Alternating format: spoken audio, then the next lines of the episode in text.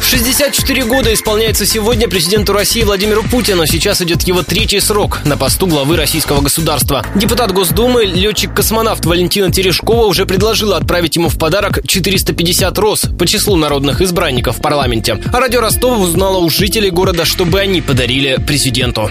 Подарить не знаю, что, но здоровья пожелал бы ему крепкого. Нам слишком плохо живется, чтобы мы раздаривали еще свое. Я, наверное, подарю скорее какой-нибудь рисунок. А что нарисовали бы? Я не знаю, портрет Путина. Список этих зарплат учителей.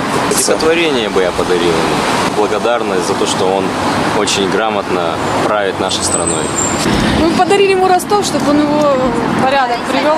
Мы бы подарили себя, как хорошего гражданина. Фоторамку с изображением Медведева. А почему? Ну, чтобы не забывал его. Напомню, баллотироваться на четвертый срок Владимир Путин сможет через два года в 2018 -м.